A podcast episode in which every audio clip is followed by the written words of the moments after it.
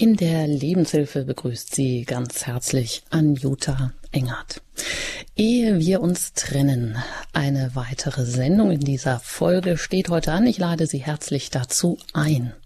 Sie können sich auch gerne dann zu Wort melden in der zweiten Halbzeit sozusagen unter unserer Hörernummer. Wir freuen uns da auf Ihre Fragen. Der Erziehungswissenschaftler, Konfliktcoach und Paarberater Dr. Albert Wunsch wendet sich mit seinen vielfältigen Praxisanregungen unter dem Titel Boxenstopp für Paare, ich zitiere, an alle Männer und Frauen, die in Partnerschaft und Ehe nicht ihr je eigenes Glück suchen, sondern als Paar eine beglückende gemeinsame Zufriedenheit finden wollen. Damit spricht der Buchautor und Psychologe vorab schon eine wohl entscheidende Stellschraube an, die wir im Laufe einer lebenslangen Partnerschaft immer mal wieder neu justieren können, damit nicht beide Partner in ihre je eigene Sackgasse laufen. Wir haben also etwas in der Hand an Einstellungen und Erwartungen, mit denen wir mitbestimmen, ob die Reise auf eine auf ein gemeinsames, beglückendes Ziel hinführt oder ob sie im Niemandsland und im Chaos immer neuer Beziehungsbrüche und Scherben endet. Aber wir wollen heute nicht nur kaputtes aufkehren, sondern mit einer gewissen Lockerheit und Leichtigkeit Beziehungsschätze sammeln. Niemand startet wohl in eine Ehe mit der Absicht, nur Konflikt, schwere und beziehungsproblematische Jahre schultern zu müssen. Wie war man noch im Zauber des Anfangs euphorisch in das nun endlich neue und zweisame Lebensglück gestartet? Weil es nicht gut ist, allein zu bleiben, weil die Herausforderungen des Lebens gemeinsam viel besser zu meistern sind und vor allem, weil uns im liebevollen Einswerden von Mann und Frau eine Kraftquelle geschenkt ist, die uns Konflikte und Krisen überstehen lässt. Nur muss die Quelle gut gepflegt werden, damit sie immer wieder sprudeln, wachsen und reifen kann. Wo man da im Einzelnen ansetzen und Hand anlegen kann, das wollen wir in der kommenden Stunde in den Blick nehmen. Herzlich willkommen, Dr. Albert Wunsch, zugeschaltet aus Neuss. Ich freue mich, dass Sie heute hier zu Gast sind in der Lebenshilfe mit Ihrem Buch Boxenstopp für Paare, damit Ihre Beziehung weiter rund läuft. Ja, guten Morgen alle Hörerinnen und Hörer. Ich freue mich auch, dass ich wieder dabei bin, weil es ein dauernd lebendiges Thema ist. Ja, so lebendig wie Sie auch noch mit 75 Jahren sind, da hat man ja auch nicht den Eindruck, dass Sie irgendwie schon äh, den Ruhestand geschmeckt haben, sondern Sie sind eigentlich auch weiterhin noch Paarerziehungs- und Konfliktberater als solcher tätig. Zumindest privat, nehme ich mal an, waren das ja, aber Jahrzehnte. Ja, ich bin immer in eigener Praxis und äh, bin ja noch sehr stark in der Hochschule engagiert, also von daher stehe ich also noch ganz tief in den verschiedensten Lebensbezügen. Ja, und sind auch immer interessiert an dem Neuesten, an dem, was sich tut.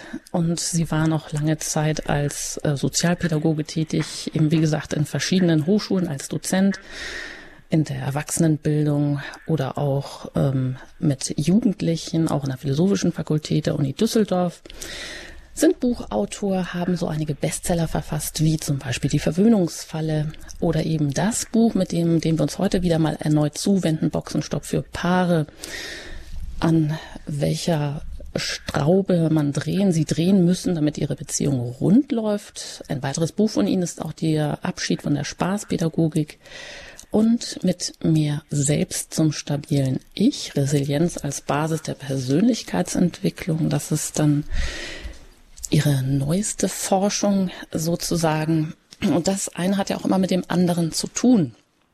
Denn wenn man heute so einen Blick ähm, in die Gesellschaft wirft, dann gibt es gab ja noch nie so viele Eheseminare, so viel Ratgeberliteratur, so viel Bewusstseinsbildung eigentlich dafür, wie wichtig es ist, in die Paarbeziehung zu investieren, also sich bewusst Zeit zu nehmen, in den Austausch zu investieren zum Beispiel auch in, ähm, ja, in eine gute Kommunikation zu investieren.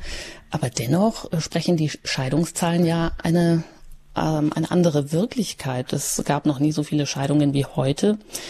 Und da stellt sich ja schon die Frage, woran das liegt, beziehungsweise Sie sagen, über die Hälfte der Paare, die sich trennen, hätten Scheidungen bei einer besseren, bei besseren Voraussetzungen und einem regelmäßigen, einer regelmäßigen Selbstkontrolle hätten diese Scheidungen vermeiden, vermieden werden können. tatsächlich ist das so? Also liegt es einfach daran, dass doch zu wenig investiert wird in die Paarbeziehung, Herr Dr. Wunsch? Ja, es fängt schon Stückchen vorher an. Ich habe den Eindruck, dass viele ähm, in einer äh, ja, Art und Weise zusammenkommen, ob sie nun äh, zusammenleben oder nachher auch heiraten, wo unwahrscheinlich wenig, ähm, ja sagen wir mal, Vorprüf- und Vorfeldarbeit gelaufen ist und wo dann anschließend, wenn dann die Schmetterlinge etwas weniger brummen und summen und schwirren, äh, sehr schnell so eine Nüchternheit eintritt und wenn dann nicht mehr alles so klappt, wie es man sich vorgestellt hat, ja, dann äh, sagt man, oh, das war wohl nicht äh, der oder die richtige. Wobei bei dieser Frage schon äh, ein Grundmotiv vieler äh, Menschen zum Ausdruck gebracht wird, nämlich dass der Partner, die Partnerin meistens gesucht wird, um eigene Defizite auszugleichen. Das heißt also, ich bringe es mal aus der Mannessicht, äh, ich habe äh, bestimmte ähm, äh, ja, Bereiche in meinem Leben, wo ich nicht so ganz gut klarkomme, ich bin ein bisschen schüchtern, zurückhaltend dann möchte ich natürlich eine Partnerin haben, die das irgendwie ausgleicht. Das wird auch in vielen Fällen so funktionieren, aber in anderen Bereichen klappt es also nicht so ohne weiteres, denn wenn ich mir zum Beispiel am Nachmittag in meinem Bürotisch als Buchhalter vorstelle, auch heute Abend sollte doch ein netter Abend werden. Wir haben noch lange schon keinen netten Abend mehr miteinander verbracht und äh, vielleicht sollte auch ein bisschen kuschelig enden. Und äh, ja, dann komme ich nach Hause mit dieser Vorstellung, mit dieser Erwartung und äh, sagt ihr natürlich niemand, muss ja auch nicht sein, weil Erwartungen erfüllen sich ja von alleine. Und äh, angenommen, die Frau hat eine ähnliche Erwartung und jetzt sitzen beide da so auf dem Erwartungssessel im Wohnzimmer und warten dann, bis das Programm kommt. Beim Fernsehen klappt das ja, braucht man nur auf den Knopf drücken, aber beim Partner, bei der Partnerin braucht man nicht auf den Knopf drücken und wenn, dann müsste es ja schon der richtige Knopf sein. Also das heißt, unsere Erwartungshaltung, die wir oft an den anderen haben, die ist so groß, dass äh, und so wenig kommuniziert, dass praktisch das gar nicht funktionieren kann. In der Ungestümtheit einer Anfangsbeziehung braucht man nicht große Erwartungen Beobachtungen haben, da passiert noch vieles ganz von alleine, aber nach einer gewissen Zeit eben nicht mehr. Und dann wird deutlich, dass das Zusammenleben ein Geben und Nehmen ist. Und ich habe gerade gesagt, von der Reihenfolge ein Geben und Nehmen. Und ich habe vor Jahren mal an einem äh, Ausbildungskonzept äh, längerer Zeit teilgenommen. Da war einer der Grundgedanken, Menschliche Veränderungen, aber genauso gut gesellschaftliche Veränderungen passieren dadurch, dass Menschen in Vorleistung treten. Das heißt also, ich mache den ersten Schritt, gehe in Vorleistung. und Das heißt, ich mache am Abend den ersten Schritt und decke den Tisch ein bisschen anders als sonst. Ich mache am Abend den ersten Schritt, indem ich vielleicht das Lieblingsessen von meiner Frau, Freundin, von uns beiden koche, herrichte. Ich mache den ersten Schritt, indem anschließend der Fernseher ausbleibt und man von daher vielleicht einen gemütlichen Spaziergang macht. Ich mache den ersten Schritt um und dann kann an in einer solchen Schrittfolge auch anschließend das Ergebnis das sein, was ich möchte. Nur wenn beide auf dem Erwartungssessel sitzen, so wie man äh, in manchen Gegenden, wo es das E-Show gibt, dann irgendwelche staunenden äh, äh, aus China oder Japan kommenden Touristen äh, dauernd das Ohr gegen eine Wand äh, äh, richtet und sie wollen horchen, dann frage ich sie, was wollen sie horchen? Dann sagen sie, ja, ich habe gelesen, hier gibt es ein tolles Echo. Und dann muss man dann, um das jetzt mal ein bisschen banal zu sagen, den Leuten erklären, dass ein Echo natürlich nur dann kommt, wenn man vor was reingegeben hat.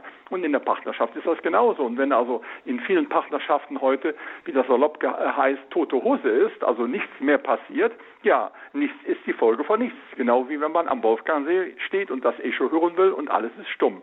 Und diese Zusammenhänge, die werden ganz viele Menschen ja nicht mehr so im Blick haben. Es wird ihnen auch innerhalb der Erziehung nicht beigebracht. Insoweit gibt es eine sehr starke Verbindung von wie wachsen Menschen auf und wie können sie nach einer Partnerschaft leben. Und ein Grundgedanke aus dem Erziehungsbuch zum Thema Verwöhnung ist ja, dass ich gesagt habe, verwöhnte Menschen müssten eigentlich einer Kennzeichnungspflicht unterliegen, damit also der andere, der nicht verwöhnt ist, nicht auf so einen Menschen reinfällt. Denn wenn ich zum Beispiel als Mann 18, 20, 25 Jahre von Mama verwöhnt worden bin, mit anderen Worten den Hintern nachgetragen bekommen habe, alles hergerichtet bekommen habe, alles erleichtert habe, gibt eine Bank, die wirkt mit dem Slogan, wir machen den Weg frei. Manchmal machen das Mütter dann für ihre Söhne oder Eltern für ihre Kinder oder wie auch immer. Wenn ich so aufgewachsen bin, dann erwarte ich natürlich, ohne da groß drüber nachzudenken, dass dieser Job anschließend von irgendeinem bezaubernden Mädel oder von einer jungen Frau übernommen wird. Und dann schaue ich dann und denke, ja, wer könnte denn am ehesten jetzt den Job von Mama oder Papa übernehmen? Das sage ich natürlich der Angebetene nicht. Ich, äh, äh ich sage ihr, dass sie besonders charmant sei, reizend sei, hübsch sei, intelligent sei, alles Mögliche. Aber der tiefere Wunsch ist eigentlich, dass sie den Job von Mama macht. Die ersten drei Wochen ist man noch ein bisschen äh, investiver und, und macht also das eine oder andere selbst. Und nach einer ganz kurzen Zeit wird deutlich, dass die Frau praktisch da etwas machen soll, was eine Mutter aus welchen Gründen auch immer jahrelang gemacht hat. Und dass das keine Basis für eine ausgeglichene, ausbalancierte Partnerschaft sein kann, kann jeder gut nachvollziehen. Von da habe ich gedacht, wenn wir schon alle möglichen Sachen in der EU einer Kennzeichnungspflicht unterworfen haben, müssten wir eigentlich auch eine Kennzeichnungspflicht für Verwöhnlinge einführen, damit also diejenigen, die nicht verwöhnt sind, nicht auf so einen schrägen Partner, so eine schräge Partnerin reinfallen.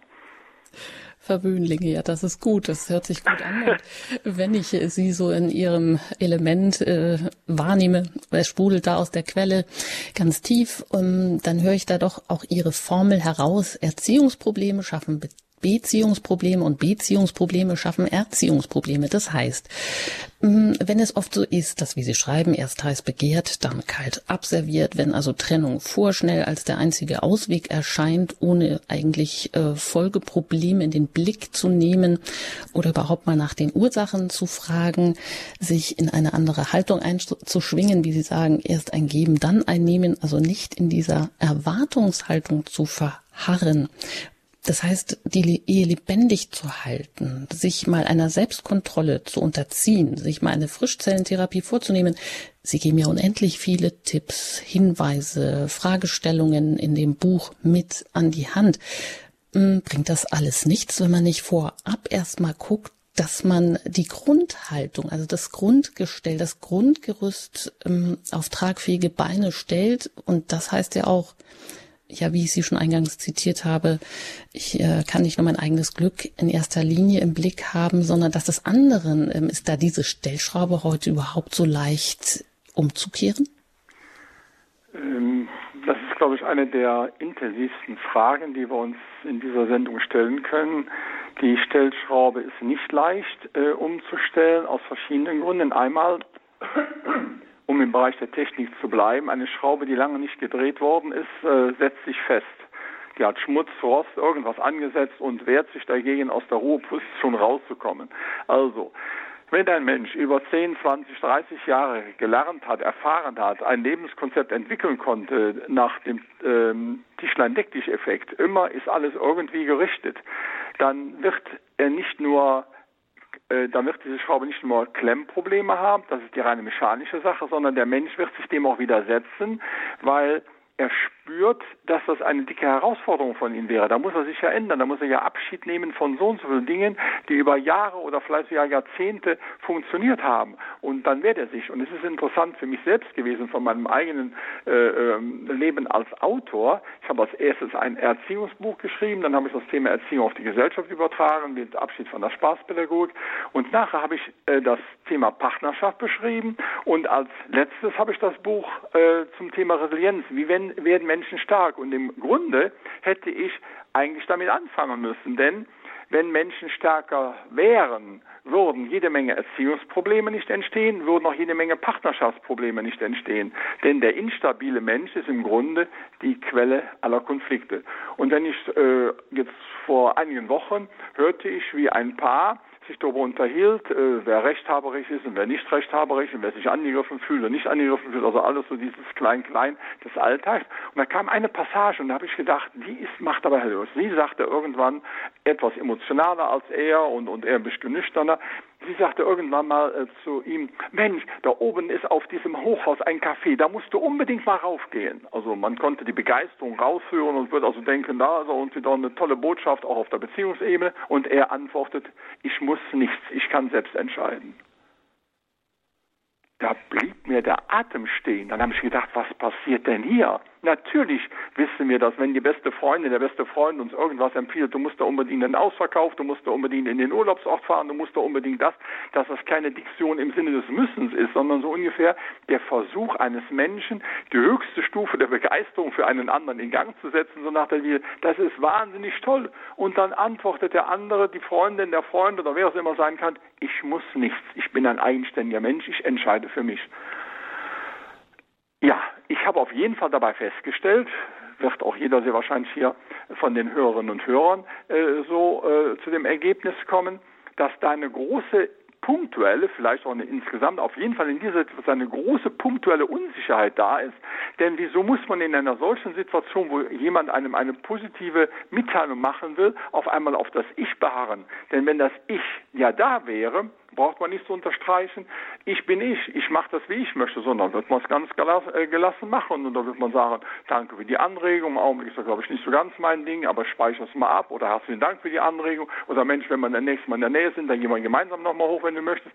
Irgendwie Dinge. Also diese Instabilität ist praktisch die Grundlage dafür, dass ganz vieles nicht funktioniert, dass es in der Partnerschaft nicht funktioniert und dass nachher in der Kindererziehung es nicht funktioniert, denn wenn ein Kind zum Beispiel die Eltern attackiert und die Eltern sich aufregen, als wenn sie auf der gleichen Ebene wären, ja, dann fragt man sich, wieso heißt der eine Erwachsene und der andere Kind, wenn die beide auf der gleichen Ebene sind. Das Kind schreit, also schreit auch die Mutter, Mutter noch ein bisschen lauter, weil sie etwas stärkeres Organ hat. Das Kind schreit noch mal ein bisschen lauter. Ja, was ist das für ein Kindergarten? Wo, wo ist denn da der Erwachsene? Wo ist denn da der Stabile? Wo ist denn derjenige, der den anderen ins Leben führt? Dass es manchmal hektisch sein kann, anderes Thema, aber von der Grundkonstanz her ja, und das wird natürlich alles in diesen Zusammenhängen deutlich und diese Eingangsformel, die Sie gebracht haben, Erziehungsprobleme schaffen Beziehungsprobleme oder Beziehungsprobleme schaffen Erziehungsprobleme. Wenn eine Beziehung instabil ist, dann riechen die Kinder ganz schnell, bei wem sie was in welcher Situation am besten erreichen können. Und die riechen auch, das wird Mama mehr eher zugeben, vielleicht auch, weil sie da mal Papa eins auswischt oder umgekehrt. Also damit wird automatisch das Beziehungsthema in die Erziehung reingetragen. Auf der anderen Seite, wenn aber in der Erziehung laufenden Meter irgendwelche Ungereimtheiten passieren, wird das auch automatisch die Beziehung belasten. Denn wenn ich zum Beispiel meinem Sohn sage, heute Abend ist um, was weiß ich, 22 Uhr Schicht, dann bist du zu Hause, morgen ist, was weiß ich, ist zwar nicht die beste Ansage, die man so machen kann, weil das eigentlich Vereinbarungen sein sollten, aber lassen wir es mal so aus dem Alltag aufgreifen. Und dann geht das Kind anschließend zu Mama und sagt, äh, wann meinst du denn, wann ich denn heute Abend nach Hause kommen sollte? Papa hat schon mal gemeint 22 Uhr, aber das ist natürlich viel zu früh für die Fete und so weiter. Und Mama dann in großer Großzügigkeit sagt dann, schau doch mal so 23 Uhr oder 24 Uhr, dann würde ich als Ehemann nachher denken, was hast du eigentlich für eine Pappnase als Frau?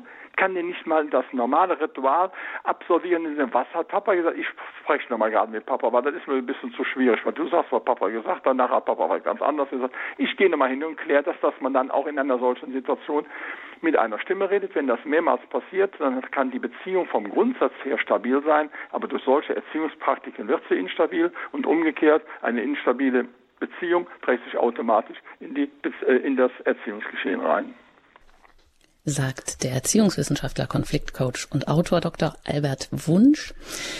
Ja, nicht nur in seinem Buch Boxenstopp, was man tun kann, an welcher Schraube man drehen kann, damit ihre Beziehung rund läuft, sondern sie sagen, eigentlich hätten sie es umgekehrt machen sollen, die Resilienzforschung an den Anfang stellen sollen, mit mir selbst zum stabilen Ich, Resilienz als Basis der Persönlichkeitsentwicklung, eines ihrer letzten Bücher.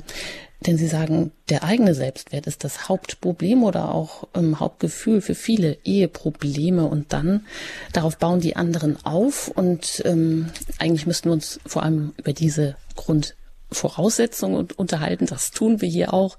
Die konkreten Fragen, die können wir auch dann noch stellen. Aber da müsste Ihnen ja eigentlich auch das Buch von Michael Winterhoff aus dem Herzen sprechen mit dem Titel Deutschland verdummt, wie das Bildungssystem die Zukunft unserer Kinder verbaut. Wenn da ist genau die Rede davon, dass Kinder eigentlich Halt, Orientierung und Sicherheit brauchen und dass aber eben, wie hier zitiert wird, Kindergärten und Grundschulen zu Städten des organisierten Verwahrens mutieren, in denen Kinder auf sich selbst gestellt keine Entwicklungsmöglichkeit für ihre emotionale und soziale Psyche haben und von daher verdummen oder sogar krank werden. Und dahinter steckt eben auch das Konzept des selbstorganisierten Lernens. Kinder äh, wird laufend bestätigt, du kannst dir alles selbst beibringen, du musst dich nicht anstrengen, um etwas zu erreichen, du kannst machen, was dir Spaß macht. Das Kind ähm, bekommt damit vermittelt, ich zitiere wieder, ich brauche niemanden, kann alles selbst steuern und bestimmen. Ja, also dann äh, merkt der Autor an, dass es eigentlich direkt eine unterlassene Hilfeleistung ist, die hier nicht geleistet wird, die hier nicht erbracht wird.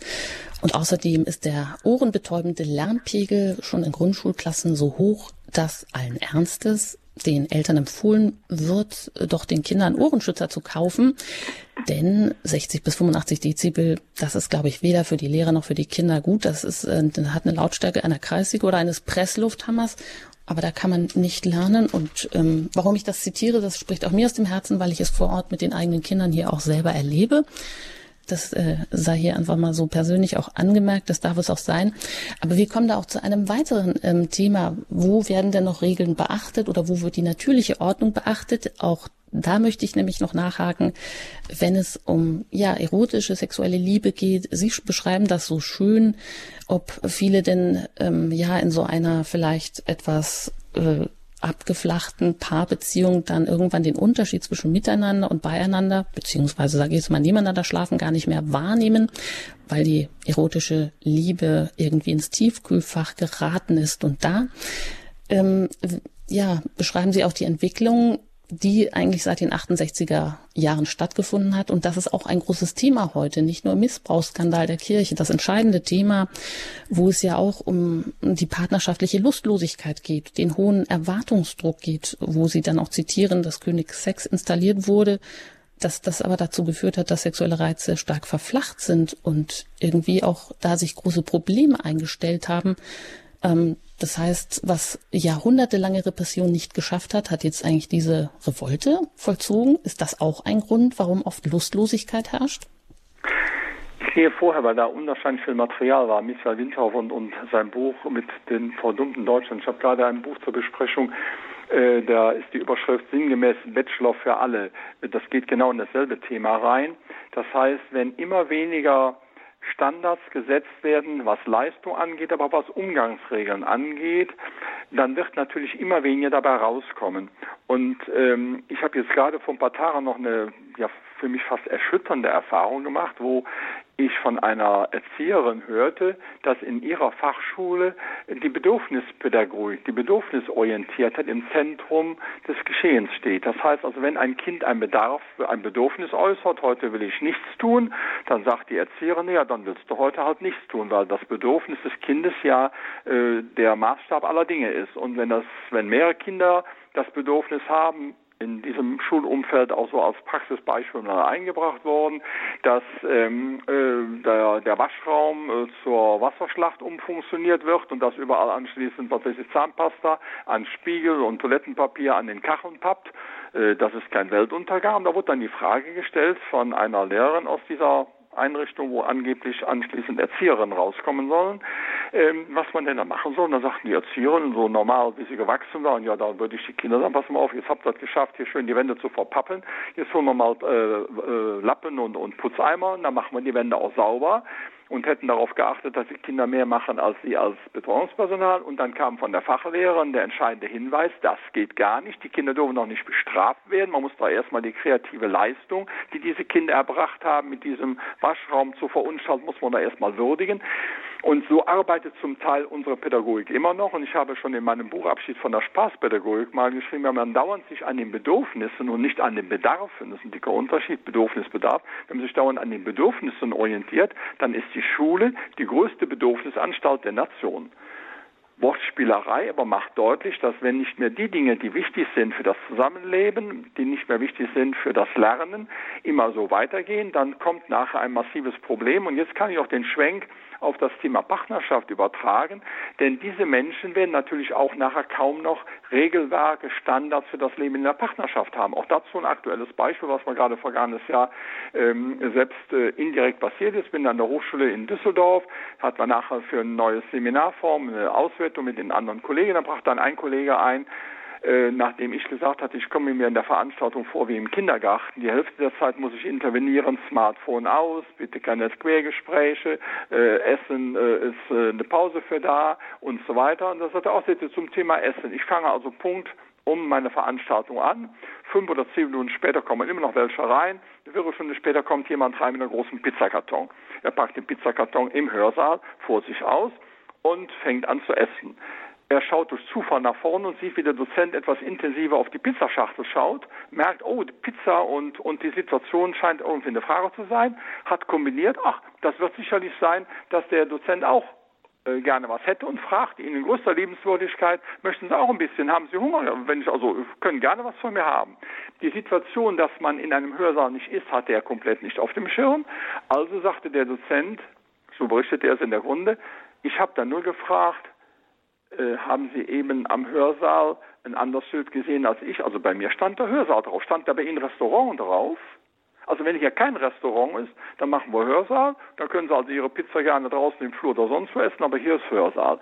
Jetzt stellen Sie sich mal diese ganz simple Regel übertragen auf den Beziehungsalltag vor. Wenn ich meine Klamotten überall liegen lasse, wenn ich zu allen Zeiten, was mir in den Kopf oder in den Sinn kommt oder ins Gefühl kommt oder ins Bedürfnis kommt, machen möchte, dann wird es ein Riesenchaos sein. Und wenn dann auch noch dieser Habenanspruch auf den Partner bezogen ist, dann habe ich also heute Lust auf Erotik, also muss ich die Frau dann entsprechend herrichten oder wie auch immer oder, oder erdulden oder egal was. Ich will es ja haben, weil ich habe ja nie gelernt, mit Bedürfnissen zu haushalten, den sogenannten Bedürfnisaufschub zu realisieren, eine der größten Kulturleistungen äh, nach Freud, der Bedürfnisaufschub, also ich habe jetzt das Bedürfnis zu essen, zu trinken, zu reden, äh, was weiß ich, meine Freundin anzurufen äh, und so weiter. Nein, ich schiebe es auf, weil jetzt es eben nicht passt, weil ich in der Kirche sitze, weil ich arbeite, weil ich im Augenblick im intensiven Gespräch bin und nicht dauernd auf mein Smartphone schaue. All diese Dinge, werden ja nachher innerhalb der Partnerschaft genauso deutlich und haben eine unwahrscheinliche Auswirkung darauf. Und dann kann die Verflachung ganz, ganz schnell passieren und dann ist natürlich auch damit automatisch verbunden, dass vieles, was eigentlich lebendig sein sollte, im Tiefkühlfach landet und äh, aber nie mehr äh, da rauskommt und dann sagt man dann, ermuntert durch moderne Medien, ja, wenn es bei dem nicht klappt, das kann ja nur am anderen liegen. Da musst du halt äh, äh, ein anderes Modell aussuchen. Äh, dann muss halt der Neue es richten. Und dafür haben wir jetzt auch eine eigene Website, die heißt neu.de. Das heißt, wenn man also mit dem Partner unzufrieden ist, dann klickt man auf neu.de und kriegt dann die entsprechenden Angebote als Mann, als Frau und so weiter. Ich habe noch nie reingeschaut, aber ich lese laufende mit auf den Litfaßsäulen dieses große Schild neu.de. Das Partnersuchprogramm. Ja, ist doch super.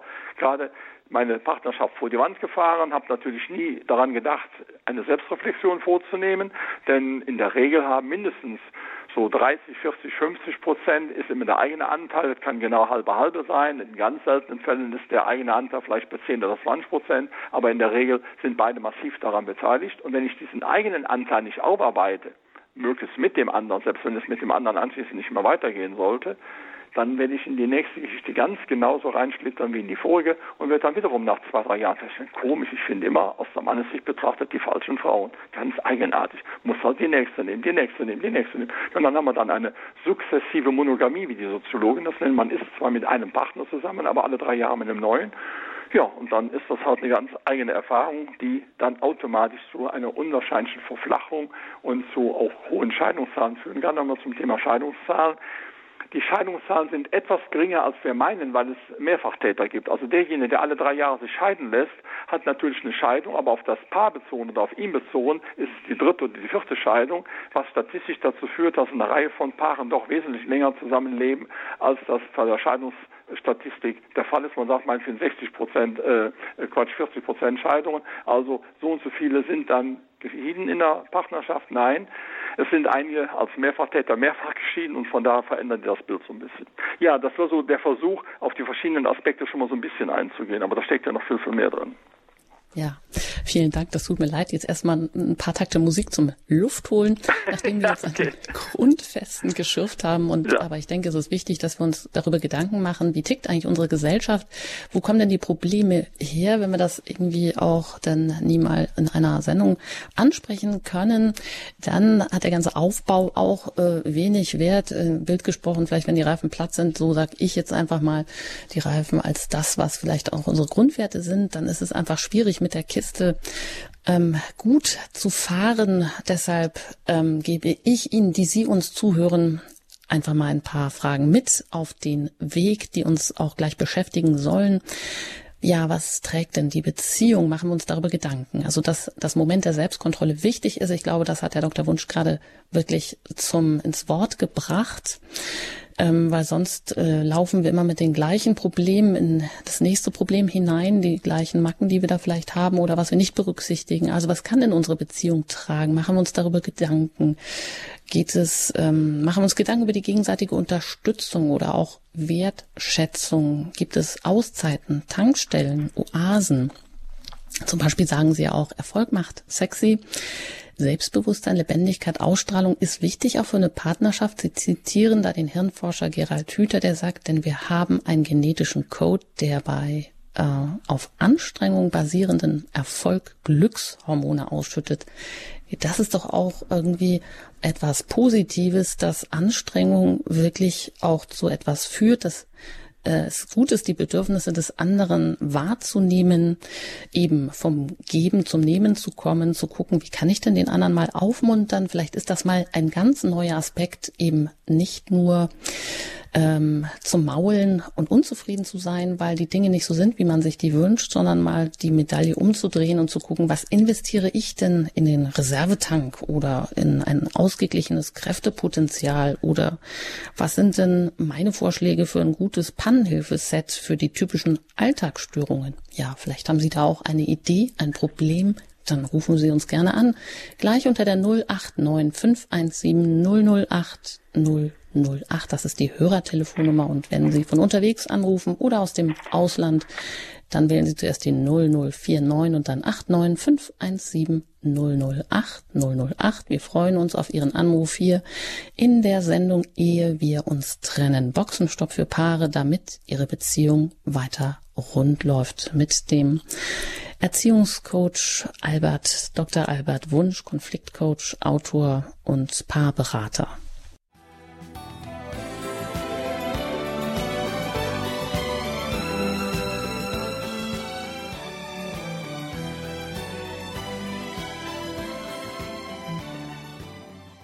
Sie haben eingeschaltet bei Radio Horeb in der Lebenshilfe, ehe wir uns trennen. Boxenstopp für Paare, damit ihre Beziehung weiter rund läuft. Zu Gast aus Neuss ist Dr. Albert Wunschpaar, Erziehungs- und Konfliktberater. Außerdem Buchautor verschiedener Bestsellerbücher. Mit dem einen beschäftigen wir uns heute eben Boxenstopp für Paare an welcher Schraube Sie drehen können, damit Ihre Beziehung rund läuft. Und die Frage gebe ich direkt auch hier mal weiter an die, die Sie uns zuhören. Was tun Sie, damit Ihre Beziehung weiter rund läuft? Oder was sind so bewährte Dinge aus dem Beziehungskästchen, die Ihnen im Laufe des Lebens weitergeholfen haben? Oder wo haben Sie auch vielleicht wirklich handfeste Probleme? Scheuen Sie sich nicht, rufen Sie an unter der 089 517 008 008. Und wenn Sie außerhalb von Deutschland anrufen, dann zuerst die 0049 und dann 8 9 517 008 008. Und das hat ein erster Hörer bereits getan, den ich hier direkt auf Sendung begrüßen darf. Hallo, grüß Gott. Ja, grüß Gott. Äh, vielen Dank, dass ich mich da zuschalten darf und meine Frage stelle. Ähm, ich mich hat etwas äh, Folgendes sehr angesprochen, und zwar das mit dem Echo. Ähm, in unserer Beziehung ist es nun mal so, dass ich, äh, sagen, melden mir auch viele, ich bin der immer der Inputer macht. Inputer, Inputer, Inputer. Aber was ich da vermisse, ist einfach das Echo. Und wenn ich versuche, auch im Sinne der gewaltfreien Kommunikation das auch anzusprechen, nicht von Du-Botschaften, nicht von Vorwürfen, nicht von Unterstellungen, das wird als Kritik angenommen. Und da stehe ich jetzt vor einem Rätsel, wie soll es weitergehen, wenn ich das anspreche, was ich ansprechen möchte, auch wie gesagt mit, mit entsprechenden Vorsätzen, äh, konkret gesagt, es lädt etwas an, ich gebe Input im Laufe des Tages für ein bestimmtes Anliegen, wie man das äh, lösen konnte, vorgeht, und am nächsten Tag kommt einfach nichts. Als ob nichts gewesen wäre. Und das ist x-mal passiert. Ich habe es wirklich nicht gezählt, aber sehr, sehr oft. Und jetzt stehe ich vor der Frage, wie soll ich mich jetzt verhalten? Mhm. Herr Dr. Ja, ich finde das spannend, weil das richtig so ins Eingemachte geht. Ja, ähm, einmal weiß ich von meinen Studenten, dass die Umsetzung der gewaltfreien Kommunikation schwieriger ist, als sich das der Erfinder Rosenberg vorgestellt hat. Von der Grundhaltung sicherlich wichtig. Ich habe den Eindruck, dass äh, hier mehrere Dinge notwendig sind. Einmal, ich sage jetzt mal, wenn Ihre Frau eine Verwöhnlingsfrau ist, eine verwöhnte Frau ist, könnte ja sein, vielleicht auch durch Sie nachher noch verstärkt, dann hat sie gelernt zu nehmen, ohne zu geben. Dann kommt sie gar nicht auf die Idee, überhaupt Danke zu sagen. Es gibt jede Menge Menschen, ich sage das jetzt mal ganz außerhalb der Ehe, die bedanken sich nicht, wenn sie eine Kinokarte kaufen, weil die habe ich ja schließlich bezahlt. Die bedanken sich nicht im Hotel, dass es da gut war, weil das habe ich ja bezahlt. Und in dem Augenblick, wo diese Mentalität, äh, das steht mir zu, äh, da äh, das ist für mich wie vorgesehen. Äh, das gehört zum Leben einfach dazu. Dann wird sich auch nicht bedankt und dann bleibt doch das Echo aus, weil das Echo halt unter Menschen nicht ganz so funktioniert, wie es in der Natur funktioniert, weil da unterscheidet der Berg oder der, die, die Wand eines Berges nicht, wer da vorne steht. Um also jetzt konkret zu sein, wenn es also so ist, dann müssten Sie irgendwie mal schauen, wie Sie auch in ganz anderen Bereichen diesen Stil vielleicht in den letzten Jahren mitgefordert haben. Ansonsten, äh, ich biete dann immer so einige rheinische Denkmuster an. Mein lieber Schatz, jetzt wäre dein Einsatz gewesen. Wie, wo, was? Ja, also ganz allgemein, so einfach mal, ähm, wenn ich doch was mache, dann denke ich schon mal, dass der andere sagt, oh hoppla, schön oder äh, war gut gemeint, aber daneben irgendwie sowas, weil äh, das sagt man im Rheinland ganz allgemein, vielleicht aber in anderen Gegenden Deutschlands, von nichts gut nichts, also von nichts kommt nichts. Und das ist in der Partnerschaft ganz intensiv so. Und wenn Sie äh, einen deutliches Stopp mal machen würden, könnt ihr mal äh, schauen, was dann passiert. Sie lassen also mit dem Investieren, Sie bringen also nicht mehr Dinge ein und schauen mal nur für eine vorübergehende Zeit, was dann passiert. Wenn dann auf einmal eine Forderungshaltung äh, kommt, wie, du hast den Tisch nicht gedeckt, wie, du hast nicht den, äh, was weiß ich hier, den Rasen gemäht, äh, gibt ja auch Liebesdienste, die nicht nach Erotik riechen, sondern nach, nach Gärten oder irgendwie was, wie, du hast das und das nicht gemacht. Dann sagen sie, ach ja, ich habe gedacht, ich mache jetzt einfach mal ein bisschen weniger, vielleicht äh, gucken wir dann nochmal, wie wir insgesamt äh, die Dinge verteilen. Fakt ist auf jeden Fall, dass jede direkte Ansprache, guck mal, ich habe gestern das und das gemacht und du hast nicht das und das reagiert, wird wie Kritik empfunden. Ist ja auch eine Kritik. Also wenn ich was, äh, was anspreche, was fehlt, wenn mir eine Kassiererin äh, einen Euro zu wenig zurückgibt und ich sage, da fehlt aber ein Euro, ist das ja eine kritische Anmerkung, weil Kritik wird aber in unserem Lande immer als sehr negativ empfunden, dann fühlt man sich verletzt und so weiter. Aber man kann es ja auch in einer anderen Weise, in der sogenannten konstruktiven Kritik darstellen. Wenn jetzt das und das gekommen wäre, hätte mich das gefreut. Kann man ja mal schauen.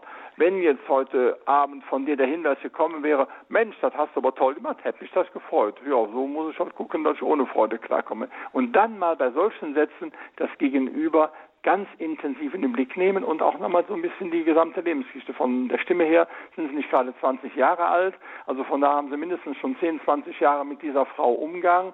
Sie können sich mal daran erinnern, wie die Anfangssituation war. Ähm, wurde da von beiden Seiten sich aufeinander zubewegt oder haben sie sehr stark investiert? Vielleicht haben sie eine Prinzessin, die meinte, auf der sieben Lagien äh, äh, Matratze äh, sich konzentrieren zu müssen, ob nicht doch eine kleine Erbse drunter liegt. Ich weiß es nicht, aber Fakt ist, Sie müssen aus der Nummer raus. So kann es nicht weitergehen, denn es gibt nur zwei Möglichkeiten. Sie investieren weiter und tragen damit das Ganze irgendwo und werden immer unzufriedener und irgendwann ist die Unzufriedenheit so groß, dass sie es nicht mehr ertragen können. Oder aber Ihre Frau ändert sich Dafür ist aber Voraussetzung, dass es in einer sehr liebevollen, nachvollziehbaren Weise und auf jeden Fall nicht durch große Diskussionen. Also wenn Sie mit ihr darüber diskutieren, dass sie mehr müsste und so weiter, geht fast immer schief. Das äh, hält kein Mensch aus. Aber so ein kleiner Satz so, ach, jetzt hätte ich mich über eine kleine Rückmeldung gefreut oder irgendwie sowas oder sie machen mal was äh, anders als Dessert, was weiß ich, normalerweise äh, servieren sie, ich bringe es mal plastiges Beispiel, nachmittags ein Stück Kuchen mit, einem, äh, mit einer Sahne drauf oder einen Kaffee mit einem äh, Tupfen Sahne oben drauf, dann lassen Sie es weg und dann gucken Sie mal, was dann passiert. Wie, ist da keine Sahne drauf? Ach, finde ich toll. Wie findest du toll? Ja, dass es dir aufgefallen ist. Wie das mir aufgefallen das wird mir sofort auffallen. Ja, interessant. Ich habe nur noch nie gehört, dass es dir auffällt, dass es drauf ist. Ja, das war ja immer so. Ja, aber wenn immer was ist, dann äh, muss es ja nicht immer bleiben und auf keinen Fall muss dann immer wiederum äh, derselbe Mechanismus ablaufen, dass dazu kommt. Andererseits, und das ist jetzt die äh, ernsteste Ebene, wie groß sind Sie im Punkt Rückmeldungen bei ihr? Oft haben wir die Einschätzung, dass der andere Rückmeldung zu mir geben müsste. Dummerweise machen wir es beim anderen aber auch nicht, weil da auch alles als Selbstverständlichkeit angesehen wird. Und in Schwaben soll es so eine Regelung geben, wenn man nicht sagt, ist genug gesagt. Also ich kann es nicht in Schwäbisch, aber das heißt, das Schweigen ist Zustimmung und äh, wenn es nicht gut ist, dann kommt man halt mit einer Negativaussage. Das ist keine gute Beziehungsaussage innerhalb eines so ja engen Lebensraums. Vielleicht waren es einige Ansätze. Wenn Sie mir noch einen weiteren äh, Hinweis geben, kann ich vielleicht auch noch mehr sagen. Ja, das war sehr nett, sehr hilfreich. Sehr viele Punkte haben mich angesprochen und zum Glück kann ich die Sendung heute Abend nochmal nachhören. mir das nochmal, weil Sie haben sehr viel Input jetzt gemacht. Andersrum, ja. Sagen wir so. jetzt bin ich beschenkt worden, aber ein bestimmter Punkt ist schon offen für mich, dass ich, wie soll ich sagen, einfach zurücktrete und einfach abwarte. Was passiert jetzt, wenn gar nichts passiert? Das habe ich ein, ein zwei Mal schon gemacht, ja. Aber da kommt so, wie soll ich sagen, sofort ein Vorwurf. Und um, in der Vorwurf habe ich das Gefühl, mich verteidigen zu müssen oder sie anzugreifen, ja. Es, sie bleibt nicht für sie, bei sich und spricht immer mich, ja. Mhm. Es ist, wie soll ich sagen, ja, weil wie gesagt, ich komme aus der gewaltfreien Kommunikation und mhm. möchte das eigentlich gar nicht. Das ist ein Angebot von mir an Sie, in der GfK zu kommunizieren, aber das ist wie, ich stoße dort einfach auf die taube Ohren. Ich, ja, aber Sie haben gerade ein, ein wichtiges äh, Schlüsselwort eingebracht. Sie haben gesagt, und ich verteidige mich sofort. Das ist nachvollziehbar, aber restlos daneben. Verteidigung ist automatisch ein Hinweis dafür, dass äh, auf der anderen Seite sie jemanden zum Feind machen. Also wenn ich Ihnen sage, oh, ich möchte das nicht, verteidige ich mich nicht. Wenn ich Ihnen sage, das will ich auf keinen Fall, verteidige ich mich und mache Sie damit in einer gewissen Weise, um in der Kampfessprache zu bleiben, zum Feind. Haben wir nicht so ganz gerne. Wenn also etwas ausbleibt und Sie dann, äh, Ihre Frau, Sie dann pff, schräg angeht, dann könnten Sie fragen, ganz gelassen, äh, ja stimmt, ja, habe ich heute nicht gemacht. Muss ich mal drüber nachdenken, wie das wohl entstanden sein kann. Ja, hm, vielleicht Abflachung, Verflachung kennt man ja schon mal. Kennst du es bei dir auch? Sie dürfen auf keinen Fall auf den konkreten Punkt eingehen, im Sinne von, äh, ich habe es jetzt einfach mal ausprobiert, diese gesamten Metaebene-Diskussionen gehen alle in die Hose. Das, ist, das geht nicht. Also wenn, dann kann es nur in der indirekten Form sein. Ja, stimmt eigentlich, ja. Auch könnte ich beim nächsten Mal wieder machen. Aber ich wisse eigentlich, wenn du was machst und, und ich nichts sage, gibt es das auch, weil vielleicht machen wir beide dasselbe und, und, und jeder sieht nur seins. Also wir müssen ganz subtil eine, eine Ebene schaffen des darüber Nachdenkens. Und die Verteidigung ist der praktisch die radikalste Möglichkeit, auf diese Nachdenkebene nicht zu kommen, sondern sie haben es bewusst gemacht. Sie dürfen natürlich nicht sagen, das habe ich bewusst gemacht.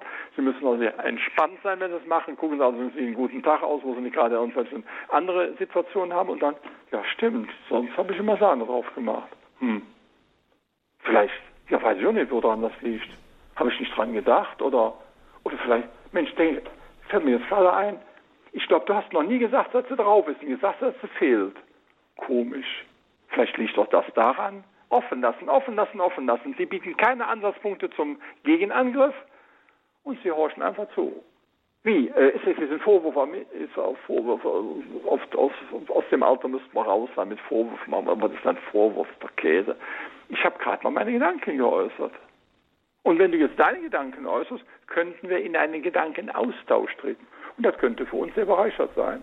Zuletzt habe ich mal so eine Sendung gehört bei Radio Horeb. Du und natürlich nicht sagen, dass das jetzt die war, sonst guckt sie sich noch selber nach und hört auf einmal ihre Stimme raus. Aber egal oder von, von wem auch immer.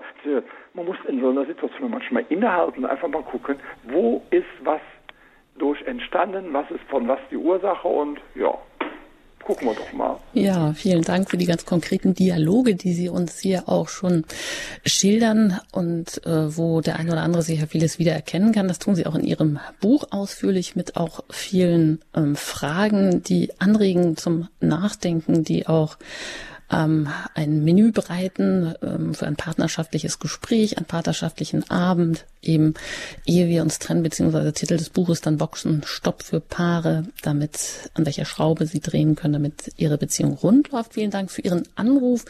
Ja, das ist eine gute Idee, das vielleicht nochmal heute Nacht in der Nachtwiederholung um 23 Uhr anzuhören, sich im Podcast noch einmal herunterzuladen, um dann nochmal genau das ein oder andere nachzugehen. Und wir wünschen Ihnen dabei auf jeden Fall viel Erfolg. Weiter geht's mit einem weiteren Hörer, der sich hier gemeldet hat, den ich jetzt in der Sendung begrüßen darf. Grüß Gott. Ja, guten Morgen. Erstmal danke für die Sendung. Ich habe es jetzt nicht von Anfang an gehört, ähm, aber ich spüre schon, also das ist ja ein Thema, das uns auch alle betrifft. Äh, dieses, dieses aufeinander hören und nicht hören und alles, was gesagt ist. Ich habe jetzt zufälligerweise oder auch nicht, der Heilige Geist wirkt, wo er will, jetzt gerade eben in der Früh den Jakobusbrief gelesen. Und wir wissen ja, was drin steht. Und ich möchte jetzt mal von meinem Fall erzählen ein bisschen und Gott die Ehre geben. Ich kenne das aus dem FF und äh, bei mir war es so, wenn einer nicht will, und es ist schon so viel Schlimmes gesagt worden über viele, viele Jahre. Meine Meinung ist, erstmal kann nur einer helfen und das ist Jesus Christus. Bei mir war das so. Und das hat auch mit Gehorsam zu tun und großer Liebe und noch größerer Geduld und Demut. Also ich war die, die wirklich verbal immer unter die Gürtellinie geschossen hat und habe auch viele Leute sehr verletzt, natürlich auch in der Familie, weil das ist ja immer mein Nächster. Ja, und äh, irgendwann sagte der Herr zu mir, jetzt mal Klappe halten. Ja, und darüber stehen im Jakobusbrief viele, viele Bibelstellen. Das hat mich unendlich viel gekostet. Aber ich bin sicher im Gebet ich glaube da sehr fest dran. Im Gebet äh, kann, kann man viel erreichen. Es geht nicht über eine Woche oder zwei, auch nicht über ein oder zwei Jahre. Also ich möchte die Leute jetzt nicht erschrecken, aber es dauert auch seine Zeit. Alles, was ich über Jahre Böses oder nicht Auferbauendes zu meinem Partner gesagt hat, braucht also mindestens genauso lang, bis ich ihm Gutes sage. Ja, und mhm. das war für mich da äh, eine ganz harte Kiste. Darf? Jetzt ist es so, dass sich das Gleiche wiederholt bei meinem Sohn und meiner Schwiegertochter und da steht es also wirklich Kippe auf Kante und ja, ich äh, werde das Buch mir besorgen und das ist ganz schlimm und die zwei kleinen Kinder, die gehen auch schon verbal mit dem Hackebeil aufeinander los und mit Stöcken und er wundert sich, mein Sohn, warum das wohl so ist. Aber Kinder brauchen ja eigentlich keine verbale Erziehung, sondern sie das, was sie sehen und hören von den Eltern. Mhm. Lassen wir einfach an dieser Stelle mal Herrn ja? Wunsch zu Wort kommen. Dann kann er das einfach einmal aufgreifen. Ja, ich finde diesen Satz, den Sie Jesus ins Wort gelegt haben, ins Umgangsdeutsch jetzt mal Klappe halten, sehr toll weil ich habe auf dem Hintergrund äh, meiner Beobachtung von Kommunikationsprozessen sehr häufig festgestellt, dass die meisten Menschen nicht in einen Kommunikationsprozess einsteigen, um dem anderen zuzuhören und dann eine angemessene Antwort zu geben oder eine Frage zu stellen, sondern sie hören so lange zu, bis dass sie den ersten Stopppunkt erwischen, um ihre eigene Botschaft loszuwerden. Also in Kurzform, wir hören nicht zu, um mit dem anderen in Kommunikation zu treten, sondern äh, wir äh, betrachten das Zuhören praktisch nur als eine Phase, die man unbedingt hinnehmen muss, um die eigene Botschaft loszuwerden. Und Sie können das also in ganz vielen Fällen beobachten. Da sagt einer irgendeinen Satz und bums schießt der andere dazwischen und hat, wenn wir Pech haben, die ganze weitere Zeit des Redens übernommen und merkt es gar nicht. Also dieses Zuhören, Hinhören, Hinhorchen Ich möchte noch eine Übersetzung für diejenigen äh, auch einbringen, die nicht im Gebet so ganz nahe stehen, äh, weil es gibt ja viele sagen, wenn der liebe Gott ja so alles machen würde, würden ja nicht die Flüchtlinge ertrinken und all sowas. Aber wenn wir das Gebet einfach mal ganz unabhängig einmal betrachten als Zwiesprache mit Gott, und gleichzeitig ist damit aber auch immer verbunden eine unwahrscheinliche Selbstauseinandersetzung, also Zwiesprache mit mir selbst. Normalerweise bereite ich mich ja auf ein Gespräch vor. Wenn ich also mit Gott reden will, muss ich ja selber schon mal mir klar machen, wo sind wohl meine Anteile und so weiter. Und wenn also Menschen jetzt nicht den Gottesbezug haben, ist der gleiche Weg trotzdem sehr hilfreich. Als erstes nachdenken, Klappe halten, überlegen, was sind dann eigentlich die Gründe, dass ich immer unter die Gürtellinie schieße? Was passiert da unter dem Gürtel? Was, was will ich erreichen?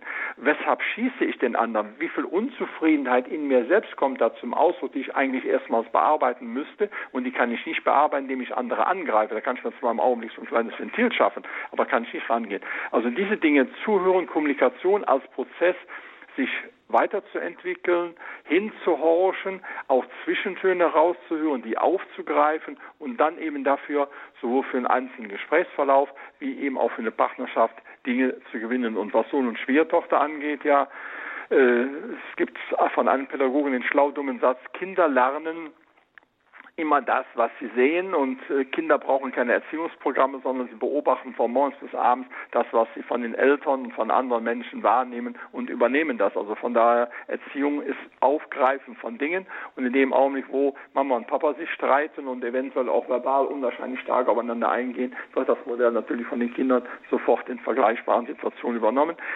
Sohn und Schwiegertochter, wenn einer von beiden oder beides wollen, ich denke nur gerade daran, dass auf dem Hintergrund von Radio Horeb jetzt schon zweimal Paare aus Thüringen zu mir gekommen sind und äh, einen Weg von immerhin drei oder vier Stunden Fahrzeit auf sich genommen haben, um an die Dinge ranzugehen. Denen war es auf jeden Fall so wichtig und so ernst, das zu machen. Wenn Sohn oder Schwiegertochter oder beide es ernst meinen, gibt es auch da die Möglichkeit. Ja, das so als erste Reaktion. Vielen Dank. Ja, danke auch für den Einwurf hier, die Religion auch zu nutzen, auch das Gebet als Zwiesprache äh, in Verbindung zu bringen, als Heilmittel dazuzunehmen und aber auch ähm, die ganzen praktischen Hilfen, die uns mit der Vernunft ja auch gegeben sind, ähm, nicht außen vor zu lassen, sondern beides zu einem Zusammenspiel zu bringen um zu einer Verhaltensänderung zum Beispiel auch zu kommen. Alles Gute Ihnen. Auf Wiederhören und weiter geht's mit einer weiteren Anruferin, die auch anonym bleiben möchte. Ich grüße Sie hier in der Sendung. Ja, ich grüße auch ganz herzlich und bedanke mich für diese Sendung. Ähm, Sie haben vor der Musik eingeladen zu überlegen, äh, was uns als Paar hilft in der Beziehung. Und ich würde so spontan drei Dinge nennen wollen, äh, die möglicherweise auch anderen gut helfen kann. Also zum Gebet haben wir einiges gerade gehört. Ich äh, finde auch sehr wichtig das gemeinsame Gebet, auch das laut gesprochene gemeinsame Gebet. Ähm, und was auch zum Namen des Referenten sehr gut passt, wir schenken uns als Paar öfter Wünsche. Das können besondere Anlässe sein, ob Geburtstag oder Weihnachten. Das kann aber auch zwischendurch einfach, weil man sich sehr gefreut hat oder dem anderen eine Freude machen möchte schenkt man dem anderen einen Wunsch und das ist in gewisser Weise schon ein kleines Wagnis, weil man ja nicht ganz genau weiß, was da jetzt kommt, aber man hat die relative Sicherheit, dem anderen wirklich Freude zu machen und sich gegenseitig immer besser auch kennenzulernen. Das äh, haben wir schon über lange Zeit sehr ähm, konstruktiv, würde ich sagen, erprobt. Und das Dritte, was ich nennen möchte, dass man den Humor wirklich fördern sollte in einer Beziehung. Ich habe so leider dann öfter die Angewohnheit, irgendwo etwas liegen zu lassen. Und mein Mann hat dann den Humor und sagt zum Beispiel, ähm, wie lange geht denn eigentlich diese Ausstellung hier noch? Und das finde ich halt genial. Ja, dabei möchte ich es auch belassen. Auf Wiedersehen. Vielen Dank ähm, für Ihren ähm, Beziehungsschätze, die Sie hier einbringen. Da habe ich auch gleich an das Buch gedacht. Das ähm, beschreibt der Dr. Wunsch auch so nett. Humor und Gelassenheit, die eigenen Macken zu sehen und damit sie nicht zu groß zu machen, sondern zu überlegen, was ist wirklich wichtig. Also Sie haben genannt das gemeinsame Gebet, sich Wünsche schenken und Humor, mehr Humor, mehr Gelassenheit. Und damit sprechen Sie etwas an, was mir auch noch wichtig ist, nämlich die Paarbeziehung als Mehrwert zu sehen. Also auch das Ausloten von Gemeinsamkeiten, der Nutzen auch von Unterschiedlichkeiten, auch dass wir als Mann und Frau unterschiedlich sind könnte man ja auch als ähm, eine interessante Spannungsverhältnis sehen, dass ähm, eine Beziehung überhaupt lebenslang aufrechterhalten kann oder lebendig halten kann. Ähm, das ist natürlich heute auch wieder ein Problem im Zeitalter der Gender-Ideologie, ähm, dass man das da einebnet aber nimmt man sich damit eben nicht auch genau dieses überlebenswichtige Spannungsverhältnis, was einfach auch das Interesse steigert, weil nun mal Männer und Frauen anders ticken. Und wenn das nicht so wäre, wäre das wahrscheinlich auch viel langweiliger und äh, viel eher jeder dann auch schon am Ende sozusagen. Sie zitieren da aber auch noch einen interessanten Satz, Herr Dr. Wunsch, was wir am nötigsten brauchen, das ist ein Mensch, der uns dazu bringt, das zu tun, was wir können. Da zitieren Sie den amerikanischen Philosophen Ralph Waldo. Ich würde das noch ein bisschen weiterführen und sagen, ja, kann der andere oder wenn ich mich auf diese Ebene stelle, ähm, im anderen vielleicht auch die verborgenen Anlagen und Fähigkeiten herauszulieben, an jemanden zu glauben, trotz auch seiner Fehler, seines Scheiterns, ist das nicht irgendwie auch ein großartiger Mehrwert in der Paarbeziehung? Ich habe gerade eine sehr schöne Wortschöpfung gemacht. Herauslieben. Das ist irgendwo ganz toll. Ja, das ist praktisch die Übersetzung dieses amerikanischen Gedankens in den Beziehungsalltag. Herauslieben. Und ich habe gerade nochmal das ähm, Telefonat von eben im Kopf, wo die äh, spaßige Anmerkung zu der Ausstellung kam. Ähm, in einem solchen Rahmen wird auf jeden Fall deutlich, dass äh, ein Veränderungsbedarf erwünscht ist es aber kein Drama ist, dass es im Augenblick noch so ist und eine sehr wohlwollende Grundhaltung existiert. Und diese wohlwollende Grundhaltung ist eigentlich der äh, Dreh- und Angelpunkt auch nochmal für denjenigen von vorher, der anrief, im Sinne von äh, gewaltfreier Kommunikation. Wenn wir nicht diese wohlwollende Grundhaltung auch den anderen spüren lassen, ist es fast egal, welche Worte wir nehmen. Da können wir die besten Worte nehmen, es kommt nicht zum Zuge. Und als Ergänzung nochmal äh, zu dem, was wir gerade schon so hatten, dass äh, die Fähigkeit äh, äh des anderen herauszulieben, hervorzulocken. Ich habe nochmal eben auch für mich so notiert gehabt, das Tragende einer Beziehung, es gibt eigentlich so zwei Elemente, die besonders tragen, eben etwas gemeinsam erfahren zu haben, Positives, aber auch gemeinsam erfahren haben, eventuell was Negatives oder eine Anstrengung. Und in meinem Buch habe ich es auch nochmal sehr deutlich gemacht. Äh, viele Leute sagen, wenn sie auf einen Berg steigen, was weiß ich hier, äh, dreieinhalbtausender war mein höchster, aber es gibt ja Menschen, die kommen noch vier oder fünftausender an. Wenn man da oben ankommt, hat man ein unwahrscheinlich tolles Gefühl, es geschafft zu haben. Wenn man mit einer Partnerin, mit einem Partner oder mit einer kleinen Reisegruppe ankommt, dann fallen sich die Leute in die Arme und sagen, wir haben es geschafft. Und dann meinen dumme Menschen, jetzt bin ich wieder beim Thema Sexualität und Erotik, dass wenn man da oben ist, würde das Tolle passieren und lassen sich mit dem Hubschrauber rauffliegen.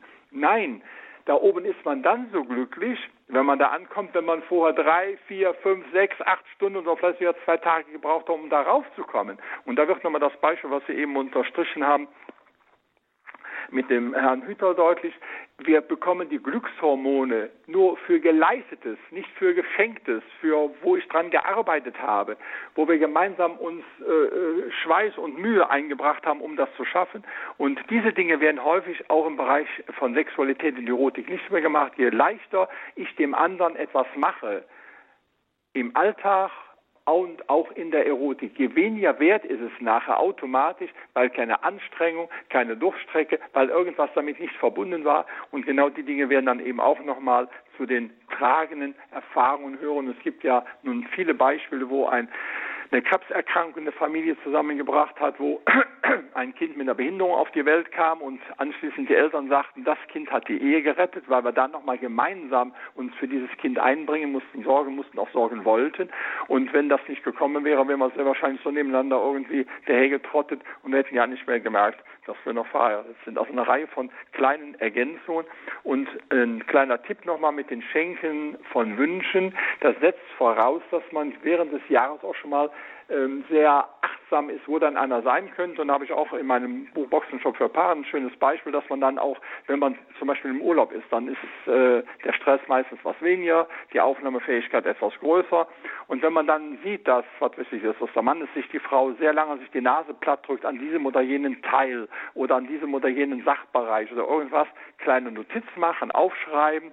In dem Augenblick, wo wir es sehen, meinen wir, wir können es speichern, können wir aber nicht aufschreiben. Und dann hat man dann im halben Jahr eine ganze Reihe von kleinen Dingen, wo man sagen kann, ach, da hat sie mal von dem Konzert geschwärmt, da hat sie gesagt, boah, in der Stadt, da soll es irgendwie dies oder jenes geben, also eine Stadtreise oder irgendwo, sich während des Jahres aufzuschreiben, dann, wenn das die Männer etwas intensiver machen würden, kennen die auch am 23. Dezember nicht auf die Idee, beim Goldwarenladen ihre eigene Unzulänglichkeit durch ein paar Gramm Gold mehr aufwiegen zu brauchen oder zu sollen.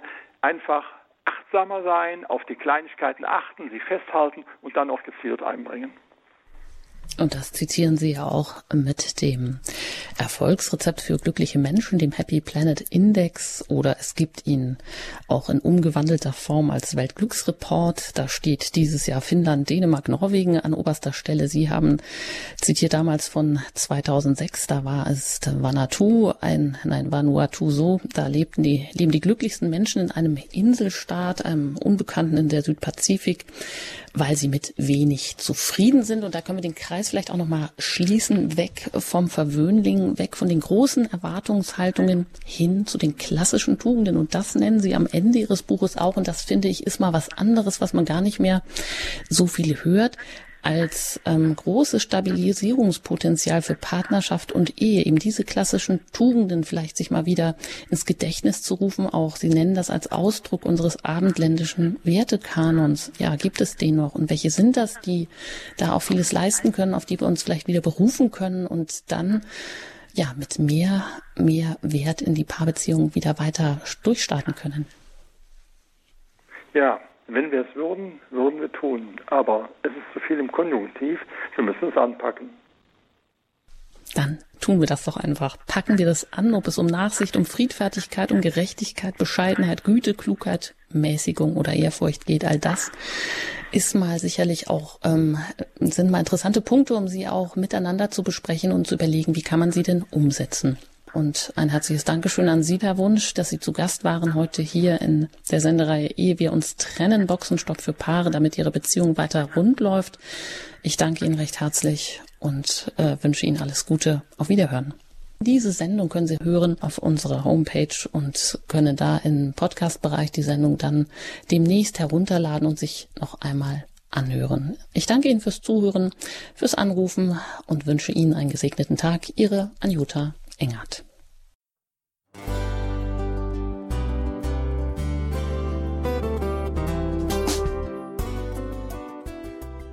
Liebe Zuhörerinnen und Zuhörer, vielen Dank, dass Sie unser CD- und Podcast-Angebot in Anspruch nehmen. Wir freuen uns, dass unsere Sendungen auf diese Weise verbreitet werden. Dieser Dienst ist für Sie kostenlos. Für uns ist er allerdings mit einem nicht unerheblichen finanziellen Aufwand verbunden. Deshalb sind wir für jede Spende dankbar. Alle Bankverbindungen unserer Spendenkontos können Sie über unsere Homepage horeb.org unter dem Menüpunkt Spenden einsehen. Dort besteht auch die Möglichkeit, online zu spenden. Natürlich nach den neuesten Sicherheitsstandards. Sie können diese Informationen auch bei unserem Hörerservice unter der Telefonnummer 08328 921 110 erfragen. Ich wiederhole die Rufnummer 08328 921 110. Vergelt's Gott für Ihre Unterstützung. Ihr Pfarrer Kocher.